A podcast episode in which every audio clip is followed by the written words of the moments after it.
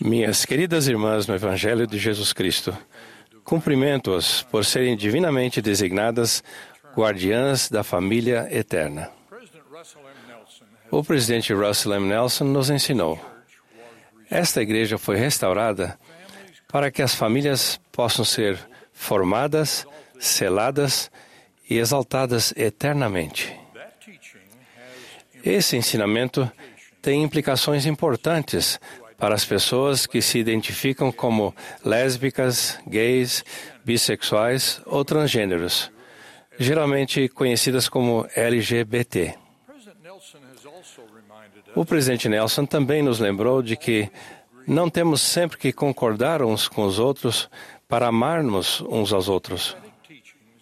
Esses ensinamentos proféticos são importantes nos debates familiares para respondermos a perguntas de crianças e jovens. Busquei inspiração por meio da oração para falar a este público, porque vocês são particularmente afetadas por essas questões, que direta ou indiretamente afetam todas as famílias da igreja. Começo com o que Jesus ensinou sobre quais eram os dois grandes mandamentos. Amarás ao Senhor teu Deus de todo o teu coração e de toda a tua alma e de todo o teu pensamento. Este é o primeiro e grande mandamento. O segundo, semelhante a este, é: Amarás a teu próximo como a ti mesmo.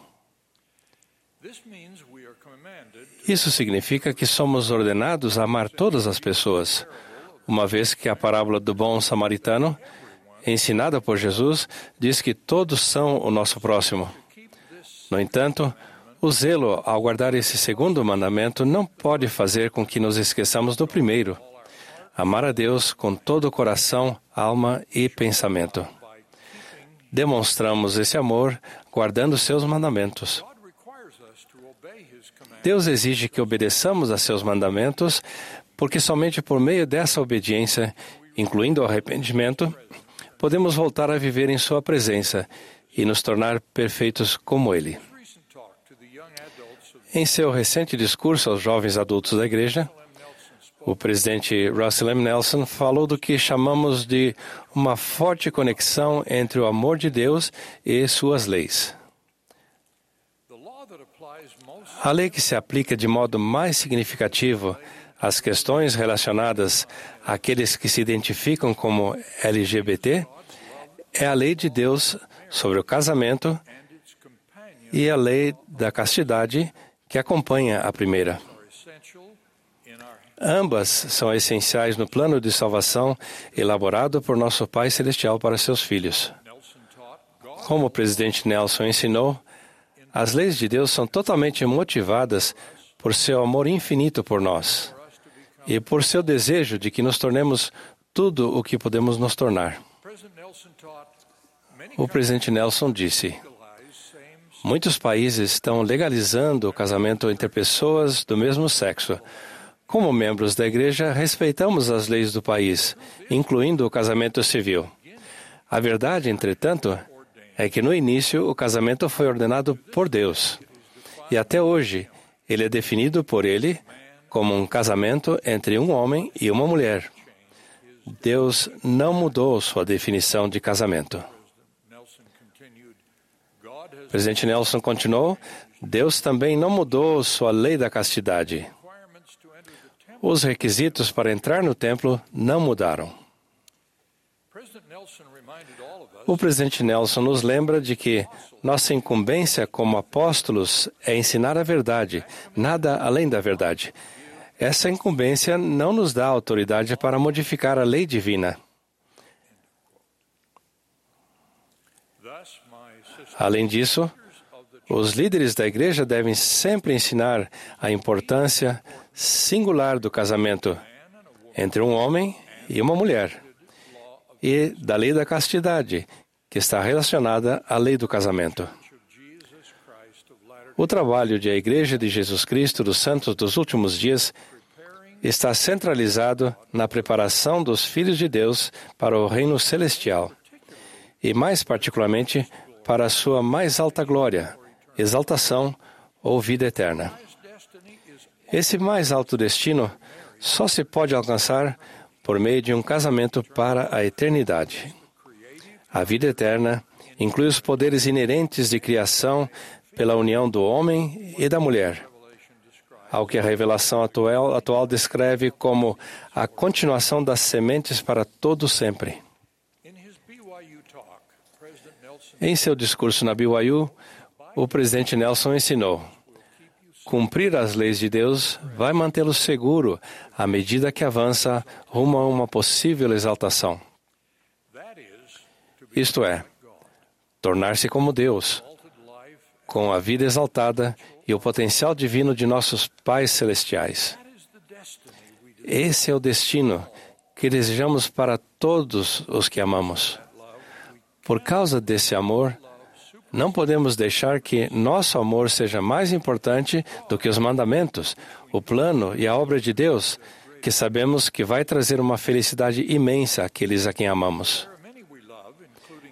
Entretanto, muitas pessoas que amamos, inclusive algumas delas que conhecem o Evangelho restaurado, não acreditam ou escolhem não seguir os mandamentos de Deus no que diz respeito ao casamento e à lei da castidade.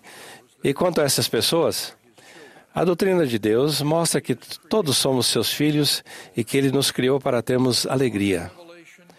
A revelação atual ensina que Deus provê um plano para uma experiência mortal na qual todos podemos escolher obedecer a fim de buscar suas mais elevadas bênçãos ou fazer escolhas que levam a um dos reinos de menor glória.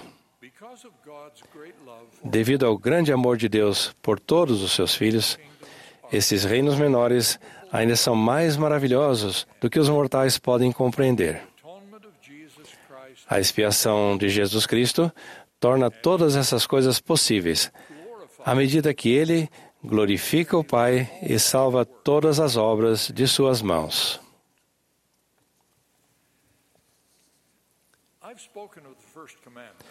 Eu falei do primeiro mandamento, mas e o segundo? Como guardamos o mandamento de amar nosso próximo? Aconselhamos os membros que as pessoas que seguem os ensinamentos de lésbicas, gays, bissexuais ou transgêneros e agem como elas devem ser tratadas com o amor que nosso Salvador nos ordena demonstrar a todas as pessoas ao nosso redor. Assim, quando o casamento entre pessoas do mesmo sexo foi legalizado, a primeira presidência e o quórum dos doze declararam: O Evangelho de Jesus Cristo ensina que devemos amar e tratar todas as pessoas com bondade e respeito, mesmo quando discordamos delas. Afirmamos que aqueles que se valem das leis ou de decisões judiciais que autorizam o casamento homossexual não devem ser tratados com desrespeito. Além disso, nunca devemos perseguir as pessoas que não compartilham de nossas crenças e de nossos compromissos. Lamentavelmente, algumas pessoas que se encontram nessa situação continuam marginalizadas e rejeitadas por alguns membros e líderes de nossa família, Ala e Estaca. Todos nós devemos nos empenhar para sermos mais gentis e mais educados. Por razões que não compreendemos, temos desafios diferentes em nossa experiência mortal. No entanto, sabemos que Deus vai ajudar cada um de nós a superar esses desafios se buscarmos sua ajuda de modo sincero. Depois de sofrermos e nos arrependermos por termos violado as leis que nos foram ensinadas, todos seguiremos para um reino de glória. O definitivo e final juízo será feito pelo Senhor, que sozinho tem o conhecimento, a sabedoria e a graça necessários para julgar cada um de nós. Enquanto isso, devemos tentar guardar os dois grandes mandamentos. Para isso, precisamos encontrar um equilíbrio entre a lei e o amor, guardando os mandamentos e trilhando o caminho do convênio, enquanto amamos as pessoas ao nosso redor durante a jornada. Essa jornada exige que busquemos inspiração divina para saber o que devemos apoiar, ao que devemos nos opor, como amar e ouvir respeitosamente e como ensinar durante o processo. Nossa caminhada requer que não comprometamos nossa obediência aos mandamentos, mas que demonstremos uma medida completa de compreensão e amor. Nossa caminhada deve ser atenciosa com as crianças que estão incertas sobre sua orientação sexual, mas desencoraje que prematuramente rotulemos essas crianças, porque para a maioria delas essa incerteza diminui com o tempo. Nossa caminhada se opõe ao que convida ao afastamento do caminho do convênio e nega apoio a qualquer coisa que leve as pessoas a se afastarem do Senhor. Em todas essas coisas, lembramos-nos de que Deus promete esperança, alegria verdadeira e bênçãos para todos aqueles que guardam seus mandamentos. As mães, os pais e todos nós somos responsáveis por ensinar esses dois grandes mandamentos. Para as mulheres da igreja, o presidente Spencer W. Kimball descreve esse dever nesta grande profecia. Boa parte do enorme crescimento que ocorrerá na igreja nestes últimos dias se dará porque muitas das boas mulheres do mundo serão atraídas à igreja em grande número.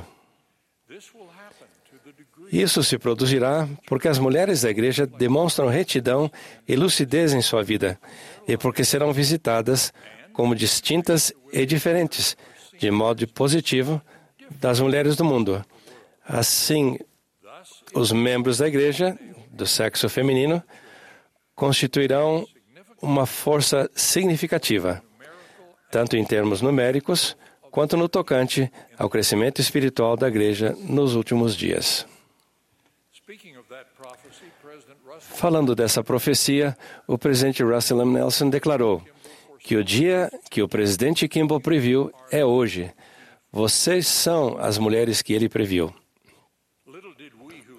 Nós, os poucos que ouvimos essa profecia feita há 40 anos, percebemos que entre as pessoas que as mulheres desta igreja podem salvar estão seus próprios amigos e entes queridos, que são atualmente influenciados pelas prioridades do mundo e pelas distorções diabólicas. Minha oração e minha bênção é que vocês ensinem e ajam de modo a cumprir essa profecia. Em nome de Jesus Cristo. Amém.